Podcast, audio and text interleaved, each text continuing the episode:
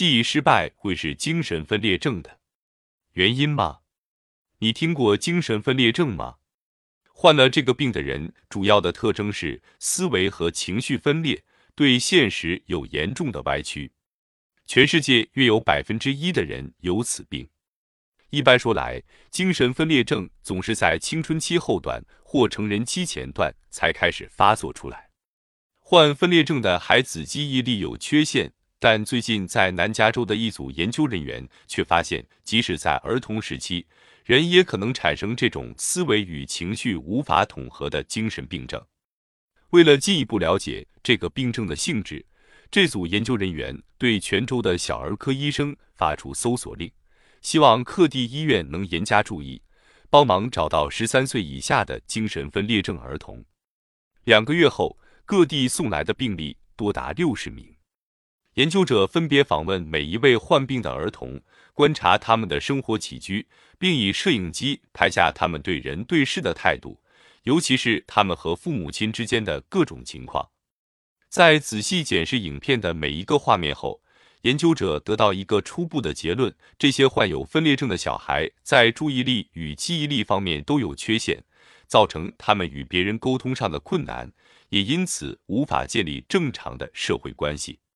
为了进一步证实这个想法，研究者针对每一个病号儿童做许多种不同的认知能力测验。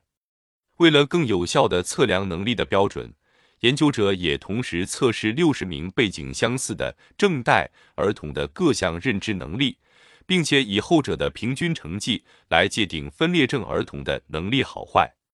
他们发现，这些分裂症儿童。在简单的机能动作与单纯的视听知觉上，都和正常儿童没有差别。但是如果要他们在规定的一小段时间内做一些快速的心智活动，则大多数显出目瞪口呆、无所适从的样子。即使是很简单的加减单位数字，或复诵刚才听过的一小串数字，他们都无能为力。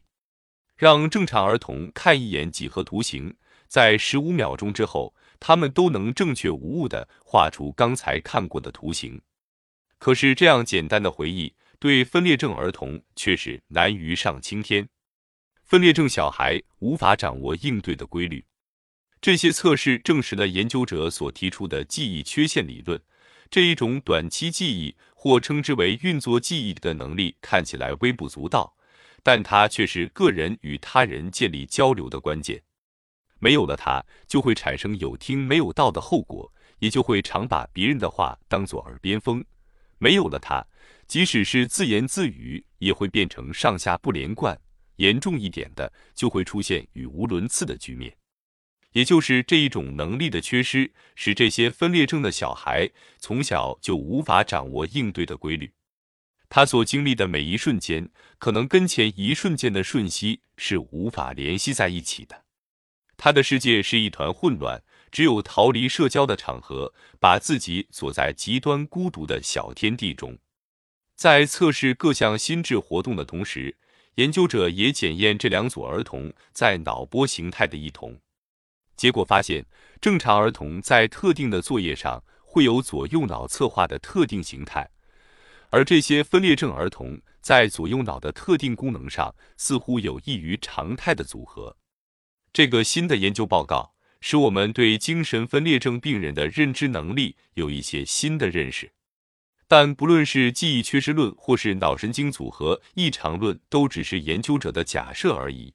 因为我们可以这么说，也许有另一个原因造成精神分裂症，而就是因为分裂症才有记忆缺失与脑波异常的后果。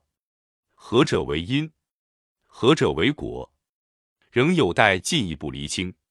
也许科学的进展就是靠这么不停的质疑而来的，不是吗？